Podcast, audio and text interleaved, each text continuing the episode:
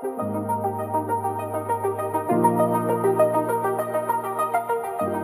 欢迎各位来到我们的阿华井边闲谈，我是大猫，我是建议，我是凯梅，我是杜杜。今天我们要来聊一个主题，就是你如果睡觉没有睡得好的话，你就会做一堆有的没有的奇怪的梦。所以，我们今天这一集是梦境特辑。好，哎，好像之前就已经有聊过跟梦有关系的。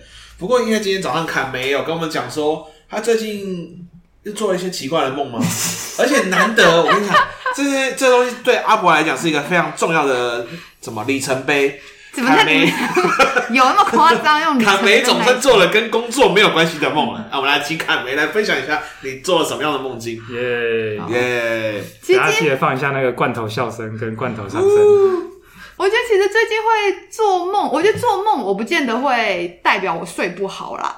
只是我觉得我做梦其实基本上就是很能够反映现实生活当中的状况。然后我想说，先比较轻松的先分享我女儿，因为她现在年纪三岁嘛。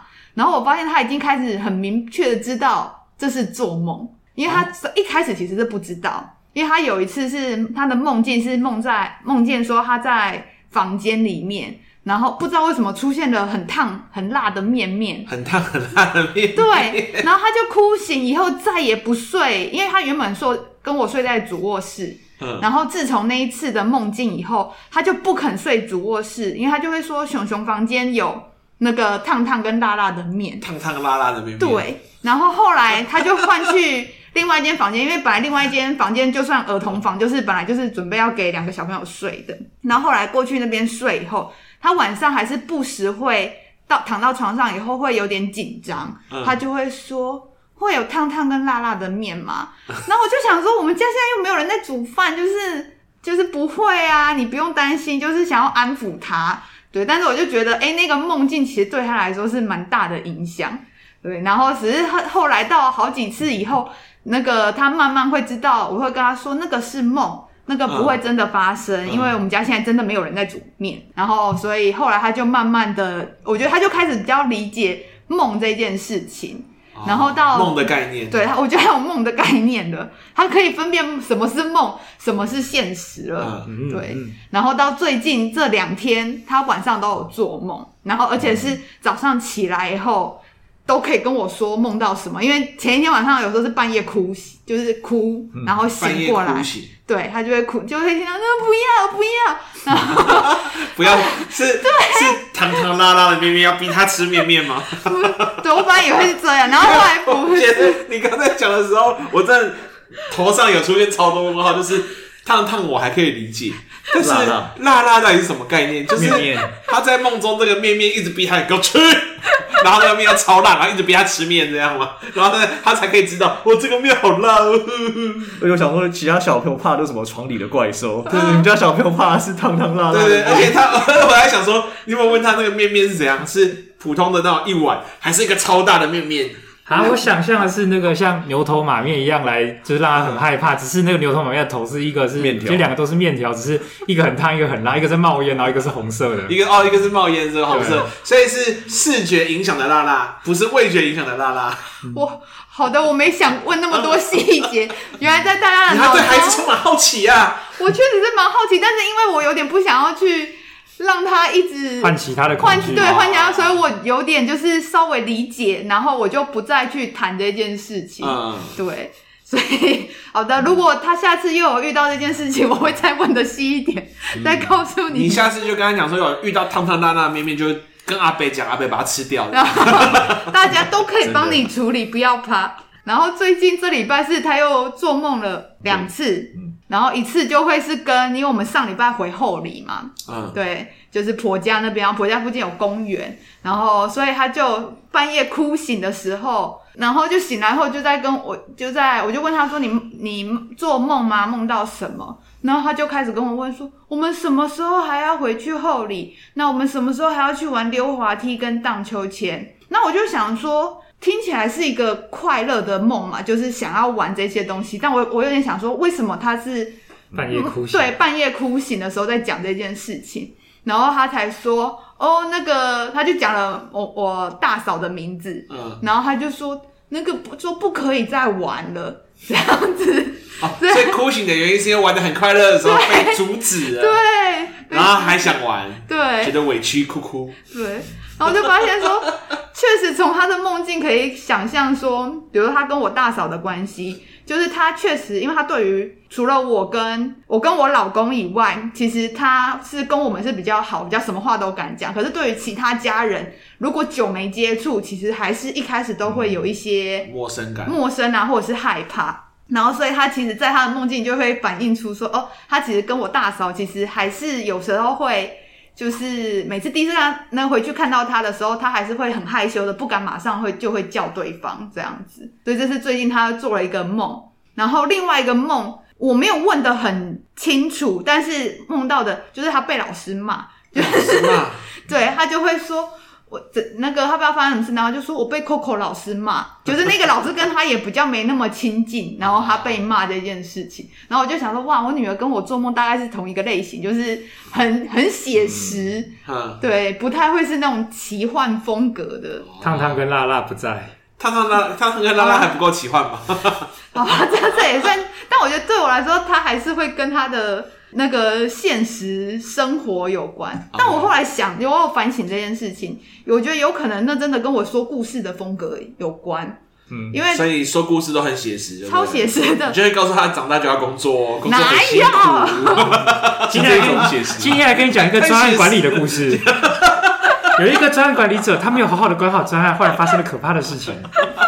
没有，我跟他讲故事，基本上就是把他学校发生的事情。然后用换个角色讲给他听，哦，然后有时候甚至就会借机要教育他一些事情，哦，对，所以每天讲的故事，比如说就会说，哦，我们家的，比如说有一只玩偶是飞鼠，然后我就会说，哦，飞鼠今天去上学，早上七点起床，然后要穿换换完衣服，然后刷完牙，然后换上衣服以后要吃早餐。就是这样子的故事。请问一下，请问一下，之前负责写剧本的这位，你认为这算是个故事吗？我觉得飞鼠一天好窒息哦。欸、我我怎么觉得这好像这个范畴已经不是说故事了？果然，这个专案管理员要从小就是从小培养。哎、欸，可是他很喜欢哎，然后他中间还会再加加自己就会想要再加角色啊，嗯、然后或是什么，然后就会自己讲一些可能现实生活当中，比如老师会讲的话或什么的。加角色就是这个对同事里面有勾心斗角的事，不是这种角色，就变成一个很复杂的办公室宫斗系列。没有，只是就我就觉得，因为平常我讲故事就是这个风格，所以他没有，我觉得所以他的梦境其实。就跟很现实，没有什么奇幻的东西。对对对对对。哎、欸，可是那我就有点好奇，因为这就是你女儿梦到了她当时觉得可怕的东西，可是我们听起来觉得好笑。我其实有这种经验，算是我可能可以记得的最年呃最小的时候做的梦，然后我现在还记得的梦中的场景是，我记得那是对我来讲是一个噩梦，就是觉得很可怕。然后那梦中的场景是有一个人，但是他长得很，他的头是舞龙舞狮的那种头，就是舞狮的头，然后。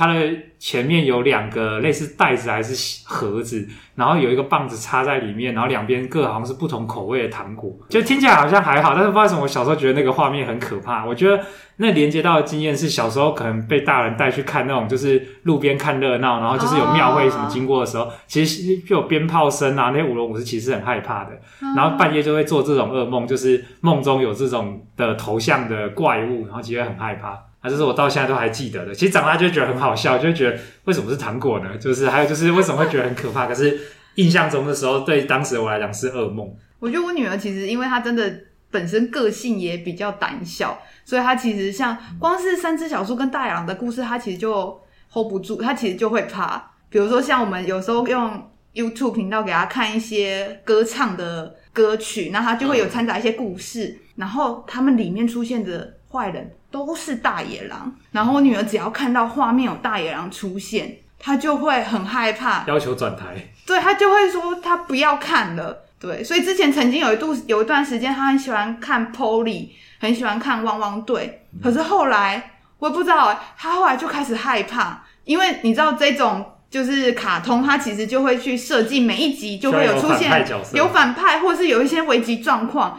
可是啊，这个忽然发现他的个性真的跟我一样，就是 不愧是你女儿，不愧是你女儿，就是他，所以他已经会光看到前，他可能就开始预想后面有恐怖的事情发生，所以他现在已经不看汪汪队，不看那个 Polly，就是因为他觉得了，太好了，就就是他觉得里面一就是等一下又有坏人要出现，他就会太过害怕，然后他就会说他不要看，所以现在通常就只有给他看就是一些唱歌的啊。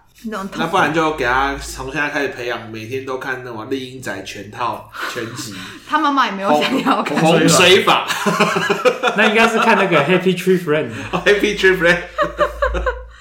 我所以我觉得我蛮能够，因为像我老公其实有一点点，一开始会有点生气，因为他就会说我要看 Polly，然后我老公就帮他转了以后，然后他就马上说我不要看这个。然后我老公就会想说，那我再帮你换一个嘛。然后转了以后，他就说我不要看这个。然后，但我老公其实就是蛮喜欢看这些比较惊悚恐怖的啊，嗯、所以他并不会觉得说。我刚以为你老公喜欢看玻璃。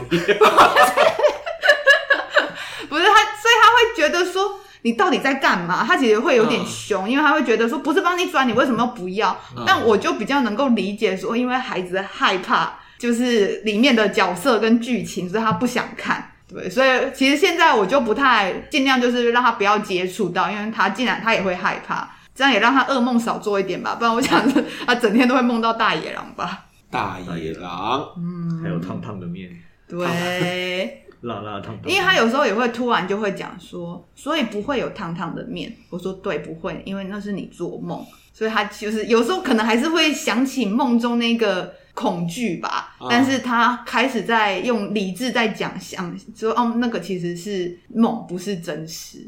嗯，我女儿长大了。那那你最近有做什么梦吗？我最近哦，就是我最近有几个梦，我觉得印象蛮深的。好哦，对，先分享一下，是其实我们家最近遇到了一个事件。就是我妹妹生产的过程当中不是很顺利，嗯，所以我们其实有一个孩子离开了，然后这件事情确实对我们家人其实很冲击，其实真的很难以相信这件事情就发生了。对我来说，有时候想到都会觉得很不真实，但是我觉得像我妹妹跟就是家人，其实我们。用比较正向的态度面对这件事啊，所以我觉得我妹也蛮不简单的。然后我也透过，比如说，我觉得我是蛮愿意去谈这件事情的。嗯，就是比如说我跟其他的家人讲，比如说表姐他们讲，因为大家其实都很关心。然后就是我去讲述这件事情，虽然说一开始会有点，就是一开始一定是边讲边哭，然后。哭完以后，但是我觉得就是自己在慢慢接受这件事情，然后就发现，哎，从一开始边讲边哭到后面，我觉得比较能够去叙述事情，然后不会一直很一直处于那种很伤心的状态，越来越好这样子。但是我就发现，其实透过我的梦境，就发现这件事情其实对我也造成了一些影响。对，因为我觉得可能毕竟我自己也是妈妈，然后也是这几年其实才生的小孩，所以就会很。其实当初其实真的是会很担心妹妹的心情，然后后来到我最近的梦境，想说，哎，好像事情慢慢过了，应该就是对自己的心情应该还好吧。可是我就发现，在我的梦境当中，有一天的梦境就梦到说，哎，先是跟家人聚会的场合，然后我在梦中还在跟其他的就是家人，就是算是表姐他们在讲述就是这件事情，嗯，就就是失去孩子的这件事情。然后，但是在梦境当中，这在讲述这一段的时候，我其实心情是比较平静的，在讲述这样的事情。但是后来是发生说，哎，大家的聚会结束以后，然后我梦中好像是要把我女儿，好像我爸好像要帮我带回我娘家，还是要给我带走，我忘记。可是就发现我找不到我小女儿。然后在梦里面，我就一直在找他，他到底去哪里了？然后我就发现，然后那是很慌张的一个情绪。然后我就发现说，哎，其实等我醒来以后，我就发现说，哎，原来这样子的生活当中的这个事件，其实对我还是会产生一些影响。就是，哎，其实我还是会觉得有点点，你要联动到你的梦去了。对，然后其实也因为其实梦就是潜意识嘛，所以我潜意识其实也是会。很害怕失去孩子这件事情，所以我觉得我都会，我都会知道说我的梦境其实虽然都很写实啦，但我觉得我的梦其实基本上都是反映了我的现实生活当中的一些情绪遭遇的事情这样子，所以这是我其中的一个梦。孩子们最近有做梦吗？最近有做梦吗？嘟嘟你有吗？啊，我最近好像没做什么梦，还是你过往有什么梦你印印象比较深刻的？印象很深的，现在也不记不太记得了。就是曾经会印象，那就不是印象很深。一段一段。我印象，其实我印象比较深的梦是，我我有做过那个、啊、清醒梦。什么梦？清醒清醒梦什么意思啊？就是我在梦里面，我知道我在做梦。哦。所以我可以在里面为所欲为。但那是很小的时候。就是、多小啊？可能小学一二年级啊，这么小。对，那你还记得？得记得啊，因为那个梦太清醒，而且那时候，比如说在梦境，在梦境里面发现你在做梦的时候，第一件事情要什么？我想要变得跟七龙珠里面的人一样，可以飞来飞去，还可以发射龟派气功。你知道，小学的梦想就是这么的朴实无华，所以其实那个印象蛮蛮深刻。然后那时候我还发现，哦，原来不是我想就可以，是它会有点时灵时不灵，就是、嗯、呃，我会飞起来。啊，一开始可以很顺利成功，到后面就是有点很像是什么机车发动会有时候会失败那种感觉，会也飘飘飘在空中，然后突然突然又可以飞，然后就想说到底要练习怎么控制这件事情，所以那个梦境就蛮有趣的。嗯哼，对，在在那个当下，我真的知道自己正在做梦，也有可能是在那个梦里面，我以为我，我知道我自己在做梦。在梦境中，你以为你知道你自己在做梦？你这样讲的话，我有类似的经验是，但这种梦其实好像蛮常听到有人会有一样的状况，就是说梦到牙齿掉了啊，或者是那个大楼倒塌这种情形。嗯、然后我印象中，像牙齿掉的话，我就真的好像会像你说的一样，就是我会说，哎、欸，这应该是梦吧，我的牙齿没有掉，然后我就会醒过来。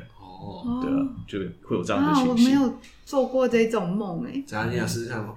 这也不用啊，这也不是我说能做梦就梦得到。但是如果你在清醒梦里面自己在梦里面挂掉的话，可能就不会醒过来喽。它就变成另外另外一种故事了。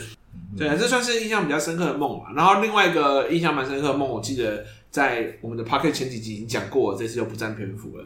嗯，所以那个就是细节很多的梦，可是那个当下。在梦里面，所有不合逻辑的事情都会变得那个当下会觉得觉得很合理、合逻辑的，好像 OK 吧？嗯，对啊，就会做很多奇怪的行为啊。所以我现在一时间我好像也想不起来还有什么梦，但是清醒梦算是印象深刻了。建议呢？牙齿掉的梦我也有梦过，就是近几年可能都还会偶尔梦到，就是说梦中的某个环节发现牙齿松动，嗯，梦里面都会觉得有一种烦躁或担心的感觉吧。所以我自己感受那个可能跟。对健康啊，还有对于衰老的担忧有关吧。然后，呃，大猫刚才有说清醒的时候想要飞在空中，我有做过飞行的梦，但是倒也不是清醒梦，就是在梦中是有在飞行，偶尔偶尔久久也会梦到，会觉得蛮有趣的。有一种梦我觉得也蛮有趣的，就是那种僵尸的梦。然后不是，然后有一个做法有我有证实有效，所以如果想要做这种梦的时候，也鼓励大家可以尝试看看哦。就是你睡觉的时候，如果胸口受到压迫的话，会导致你心跳加速啊，或者是呼吸困难之类的时候呢，你的潜意识更有机会为你创造惊险刺激的梦境。哦，像我就有发现，我以前就是如果趴着睡啦，或者是睡觉的时候有压到的话，真的会做那种就是很战斗风格啊，或者是逃难的啊，生末日生存风格的梦。起来都会觉得说好刺激哦，欸、然后那种那这不就是四 D X 电影吗？对啊，对啊，而且半夜如果是因此醒来，还会真的会感觉心跳超级快的。你不会觉得是人家说鬼压床还是什么东西吗？对，听起来不就是睡觉的时候在你胸口睡大石，感觉应该蛮好笑。啊，这是那个尝试自制这个惊险刺激梦境的方式。我听起来好胖，好像好像换我。我有一个比较，我的梦境有时候会出现的预知梦。不是，就是就是，如果我的梦境中有一些异性，嗯，然后或者是有一些就是过往的交往对象，嗯，出现在我梦境中，那我通常都是发现说，我跟我老公最近的沟通不太顺利的时候，其实就会，你需要创造一个人来听你讲话，就是。对啊，可能就是创造人人物来跟我讲话。嗯，然后但我昨天梦到的，我觉得比较特别，就是可能因为我最近刚好在看，就是看中国的剧，然后比较是那种就是谈恋爱的戏，被呵护在掌心。对，然后然后我昨天梦到的情境竟然是，但我觉得那个异性对象应该是我老公的形象，嗯，但是因为你知道，在梦中有时候其实不是很清楚他到底是不是他到底是谁。哦，对，嗯，我有过这样的经验，就好像。就是在梦境，他其实没有他的脸是模糊的，对。但是我刚说过，因为不合逻辑，你都会觉得他很合逻辑，所以其实他真的没有脸。或者他真的脸是模糊，但是我就是觉得他是个正常人这样。所以我的梦境里面就是梦到说，哎、欸，我跟他处于一种就是好像在暧昧阶段，就是谈恋爱，然后可是又不能让其他人发现，哦、然后然后在梦中还偷偷的牵牵小手啊什么的。嗯、但是我的梦境中另外一个可怕的是，就是我竟然发现说我在梦里面的身份其实是我知道我有女儿的，然后我会知道说，哦，呃，我现在只是需要有一个人陪。然后，但是，但是我知道我现实这样，就是我在梦中是知道我有女儿，但是我有渴望就是被陪伴这件事情。然后我就其实就会蛮反映我现在的现实生活，就是因为比如说我们现在晚上睡觉，因为我跟我老公因为各陪一个小朋友嘛，所以我们两个现在基本上是分房睡，所以其实就会。没什么两个人在一起的时光啊，比如像拥抱啊，然后一起睡觉这种事情，其实都暂时不行，因为就是要就是所谓的假性单身。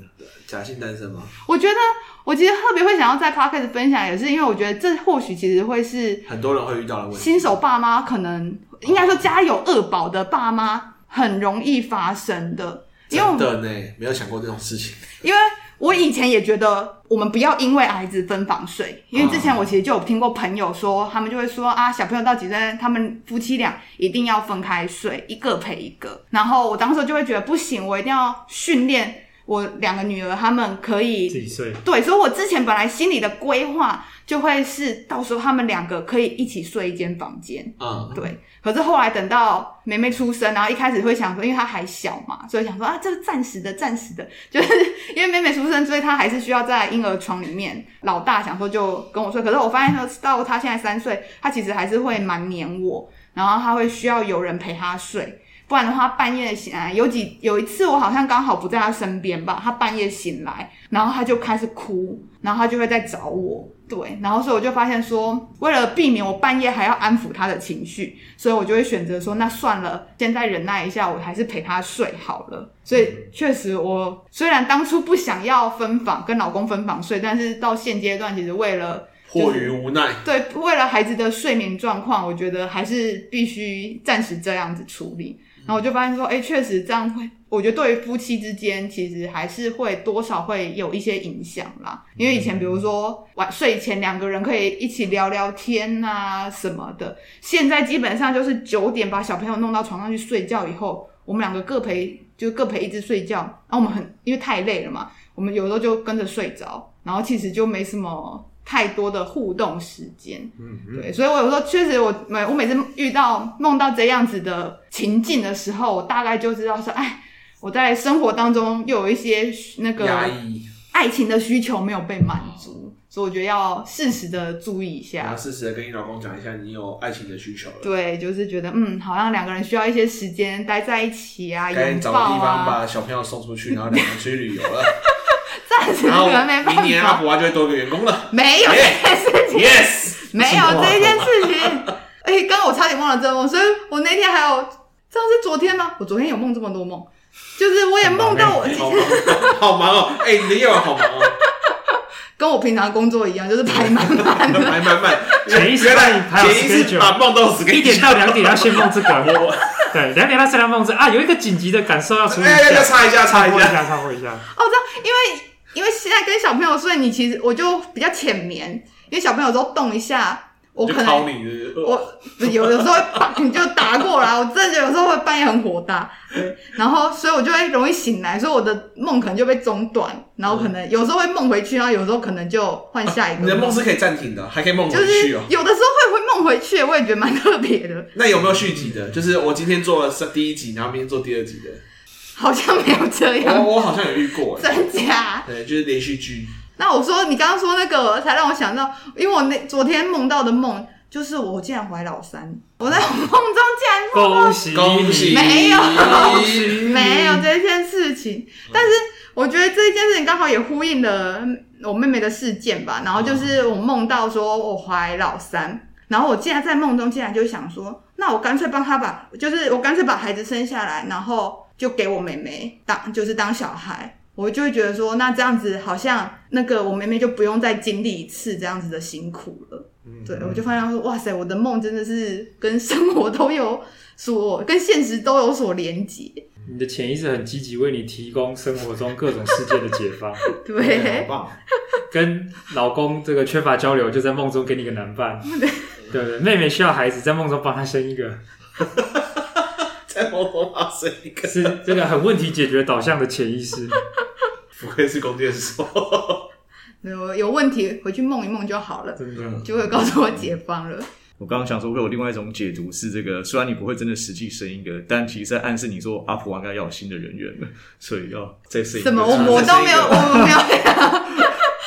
没没有，不是这个想，嗯、所以我其实也会觉得说，因为只有女生可以生孩子嘛，但是、嗯、然后但是生孩子这件事情，哦、你的意思就是阿婆下个员工要找女生，然后之后要招新的员工的时候叫他去生孩子，也不是这样的，我觉得不不不，这是什么抓交替的感觉？好大，哪是啊？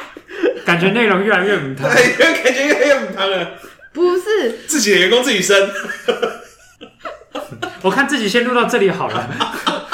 哪是啊？我其实就是觉得说，嗯、就是女生，哎、欸，目前只有女生可以生小孩嘛。是，但是有的时候我们有要小孩，可是并不是每个女生、女性生孩子都可以很顺利，有适合的体质。就是因为像我确实是很幸运，就是我生两个都非常快。嗯、然后尽管我平常很怕痛，可是我觉得生产的痛对我来说其实是我可以忍受。可是像我妹生小孩的时候。他其实痛了十二小时，那像我妈痛了二十四小时。二十四小时。对，我妈就是一直会拿出来说，我当初生你的时候痛多久这样子。对，那我就觉得其实女生真的有时候生小孩真的是拿命在拼这件事情，嗯、那确实是有很大，嗯、但是又觉得又不是每个人的体质都适合，或是都能够顺利，所以我就会觉得说，嗯。如果我能够帮我妹，我就会觉得我其实是会蛮愿意帮忙，然后或者是我就会觉得说，我台湾应该要代理孕母，应该要可以合法哦，代理孕母，对啊，就我其实不是很懂为什么，其实大家会说。不可以，是他，他连你的堕胎自主权都没有给你了，你现在代理也是啦，那还在更下更后层，也是也是，对啊，像当初在讨论堕胎那件事情，我也会觉得，以我的观点呢、啊，我会觉得这应该是女生可以自主选择的，是啊，但我觉得确实啊，另外一个可能站在胎儿的人权上吧，可能有另外一个观点是从这边去想这件事情。嗯对啊，而且你说的代理孕母是支持，就是说这是一个商业行为，还是说就是包含像是类似捐子捐赠精子卵子制度一样的，包含要匿名或者是不可商业化，这其实都有不同的讨论空间啊。嗯哼，对吧？因为你看，如果商业化的话，那就是谁会去做这个工作？当然就是可能缺乏其他技能或者经济比较底层的人，那那这样就会有，例如说物化女性的一些担忧在里面。哦。那个这个议题有点复杂，可能很难在很难。我们透过做一场梦，然后就得到答案。不然你今天回去就是这样思考，睡前思考一下这个问题，梦梦会告诉你 什么？哦，嗯。但我真的很希望科技未来可以发明出，就是你说试管嘛？对啊，孩子从个胶囊里面拿出来，就是孩子不一定要在，不一定要在母胎中。对啊，我觉得其实这样蛮合理的，变成在 Matrix 嘛。而且这样子其实就没有堕胎的问题啦，就是我们可以尊重女性的身体自主权，就是她如果不想生，其实是可以合合理的，然后健呃，就是不危害安全的，把胎儿婴儿取出来之后，在这个某个培养皿或试管中，让他可以就是到适当的年纪。这不就是之前那个什么超级学校霸王讲的，男的交精子，女的交卵子，请国家帮忙培养。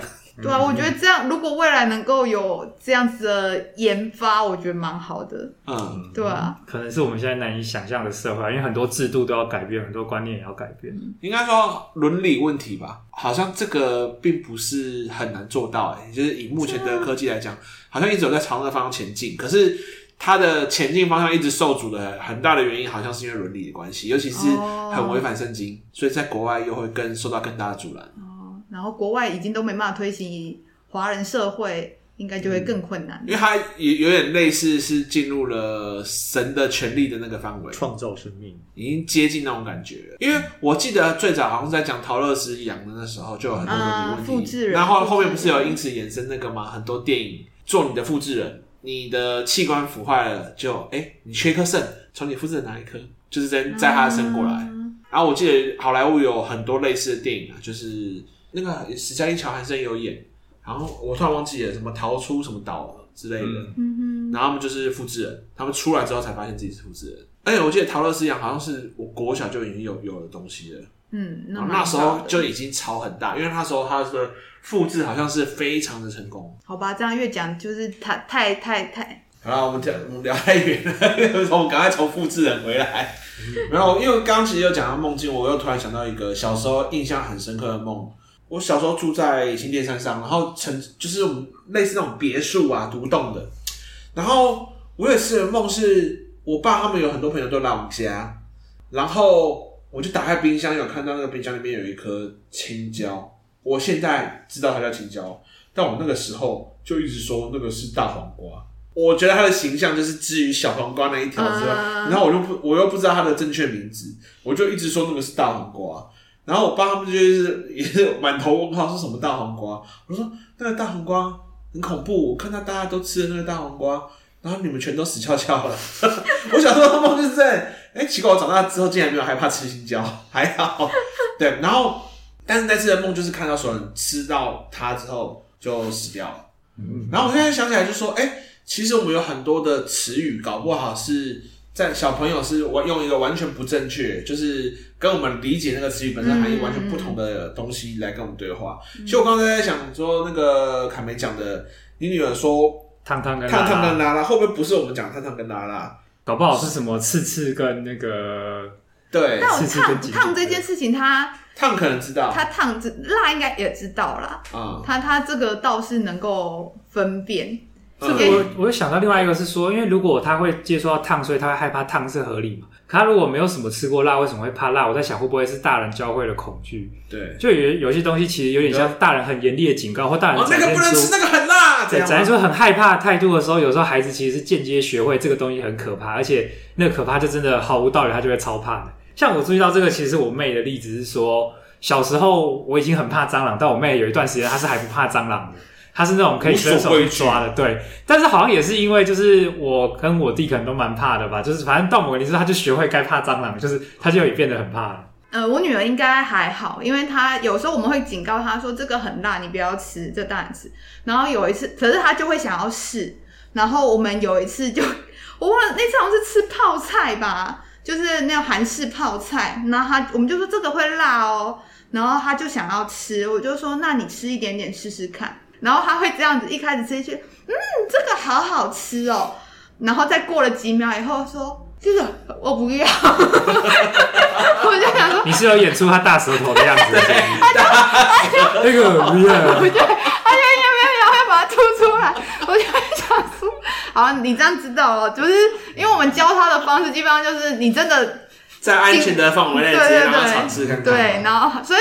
我觉得它，比如说像咸呐、啊，就这些味道，我觉得它还是可以分辨。我觉得它是能够分辨的啦。嗯，对，咸咸。嗯，它可能确实对于烫烫跟辣辣这件事情 有点恐惧。我知道啊，那所以他梦到的应该是韩式泡菜面。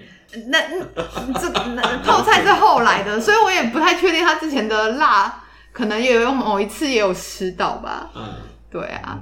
然后，因为还有想到一件事情啊，就是其实我发现我小时候还蛮会做梦的。我就想想起来，我阿妈他们那时候会有签六合彩。哎哎，六合彩是不合法，对不对？对啊，就签赌啊。啊，六合彩签赌，因为我记得小时候好像会有一专门的投注站，然后他们旁边都会贴各种类似手绘，然后被复印出来的那种单子，然后上面就会有写说，比如说什么鹿代表多少数字，然后你狗代表多少数字。然后我阿妈他们就很迷那个，就是会去看。然后他们每天就问我说：“啊，你昨天有做梦？做什么梦？啊，你啊，你梦到高啊？啊，高的是高啊，所以要签九号。对对，就是他们有他们的一套的解梦方式。所以他们每天就会去问说：啊，你做了什么梦？啊，你做了这个梦啊，这样数字是多少？然后如果他们中了，其实好像那个赔率好像还蛮好的。其实中了，他们都会回来，就是你就有零用钱，然后就是零食的，然后就问你下次做什么梦这样。哎、欸，你都没遇过吗？没有，还是六合彩只有南部比较盛行？也许吧，我不知道。感觉六合彩对我来说好像是更早之前。嗯，还是那个不叫六合彩，我也不知道，因为那时候的第四台会有某一台会报今天这一期的号码，嗯、可是那时候一定没有台湾彩券这种东西嘛。嗯、台湾彩券应该更晚才出现。我那时候在幼稚园吧，也就是将近三十年前。我觉得那时候媒体还没那么发达，不然如果换作是现在，你的就是到时候如果有签中，然后媒体就会来采访，就你梦到什么？听说你做梦很准哦。对，大家纷纷左邻右舍都来问你。对对，那那时候是我第一次接触到所谓的解梦。那叫解梦吗？这么奇怪的解梦。嗯，解梦的方向也是有不同的，一个是解数字出来，一个是解你最近的潜意识遇到了什么。但如果你站在潜意识这一块的话，你就是赛到的，就是就是赛到梦到的。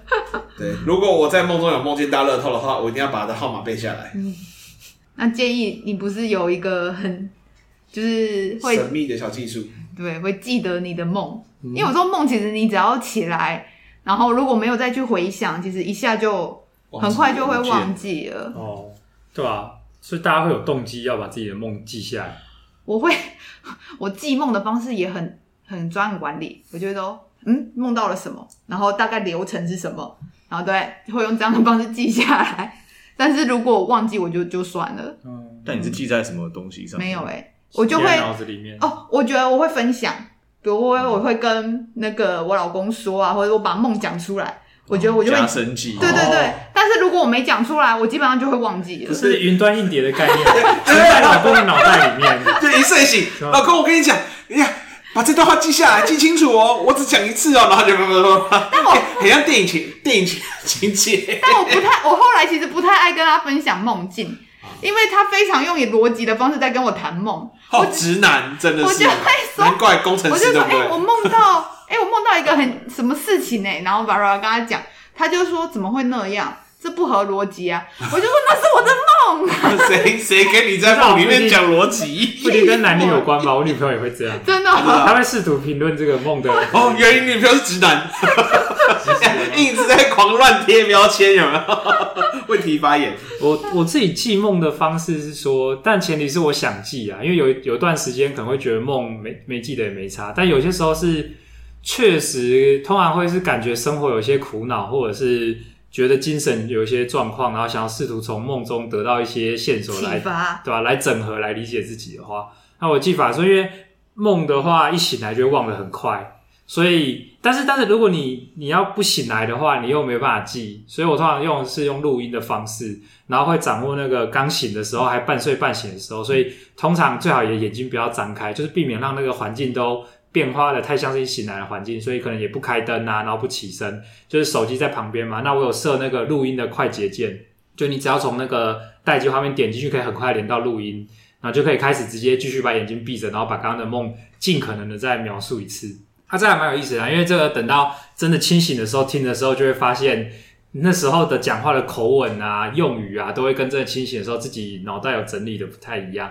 可是还是可以抓到一些碎片跟线索，帮助自己连接回说当时梦到什么。我觉得我发现就是这部分对自己的记忆太有信心。有的梦你会觉得清晰到当下很有信心，说嗯，这个梦这么清晰，我一定会记得。结果醒来之后过一段时间还是立刻忘记了，根本想不起来。就是还有有时候我是觉得靠这种方式可以记下来。嗯、啊，我就没有靠文字，就是靠录音的。就是几年来也存了不少的梦，偶尔回去听一下还蛮有趣的。你现在里面有你光是你手机现在有多少折？可能有三十折吧。那真的很多哎、欸！多我看最早我刚看一下，有到二零一七年啊，所以这样也有累积五年。哇！有的梦是那种我看标题真的不知道这个是什么回事，点进去听会很惊讶啊。有的是光看标题就可以回忆起那个梦的一些内容，对吧？嗯、而且还可以看出某些人生的阶段性嘛，像是我有注意到说有其中几个几个段落的梦是都跟前女友有关。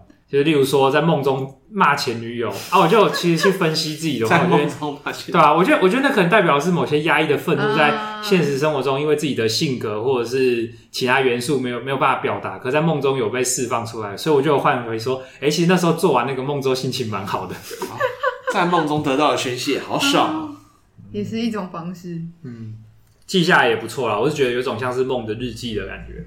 所以那你会不时的回去浏览吗？还是也不会啊，想到的时候才看，对吧？还是缺灵感的时候看一下自己的梦境。你说要写剧本的时候看一下，要写剧本的时候啊，没有灵感，看一下看一下梦境。因为我突然有想到而啊，有还有另外一个段是噩梦啊，我有做过很可怕的，哎，不太算噩梦啦，就是有一段我的状况很差的时候，我的做梦的时间开始越来越长，就是我可能只睡了半小时，嗯，大概在梦境里面我已经过了三三小时。然后隔天可能睡一小时，我在梦境已经过了半天，然后再过来做在梦境里面度过了两天，然后我就在想说，哇，梦境会不会越来越长？那长到最后我是不是就不会醒过来？好可怕哦！对，就是那时候那个恐惧完全不一样。哎，然后后来发现伊藤润二有有一篇漫画刚好跟我这个梦是一样，一样，就是你的梦越做越长的时候，那时候是还好，那时候做了两天就结束了，再下去我觉得我可能崩溃。就是感觉在梦中的时间感开始在梦中的时间感变得比现实世界还要长，嗯，变得很适合在梦中工作了。啊，对，变得很适合在梦中工作。如果这时候发生我，你就跟我说，叫你不把做那个要设计的东西，请带到梦里的 精神时光屋，对，好好设计个两三天再出来。睡前的时候就传讯息给大猫说，你那个游戏呀，你可以明天交给我。大猫睡前请麻烦手机开着语音连线，就一边讲梦话，然后录完就是存到 游戏就设计好，游戏就设计好，太棒了吧！哎，不知不觉我们又讲梦境，又录了一集。每一段时间都可以聊聊大家的梦。OK，可以每过半年就变成我们的每半年特别计划，就到底这半年又做了一些什么样的梦？大家就知道我们这群人经历了哪些事情。嗯，嗯其实应该说，有的时候我觉得梦境比你自己了解自己啊。就当下的状况，所以我说之前做那个呃拿枪四处乱射开有开枪的那个梦，就是那时候我真的觉得自己有一有一股愤怒无处宣泄，所以在梦里面，后来自己以后设来解析的时候，有发现自己没注意到的东西。好啦，那我们就莫名其妙又。聊梦聊了一集，而且还了解了这个晨晨有 很害怕辣辣烫烫的秘密。对，我女儿。对，那我们这一集就聊到这边结束喽。啊，如果你有做到什么梦，或者想跟我们分享你有什么样的梦境的话，也欢迎在我们的 FB 底下留言。那我是大猫，我是建议，我是卡梅，我是杜杜。好，大家拜拜，拜拜。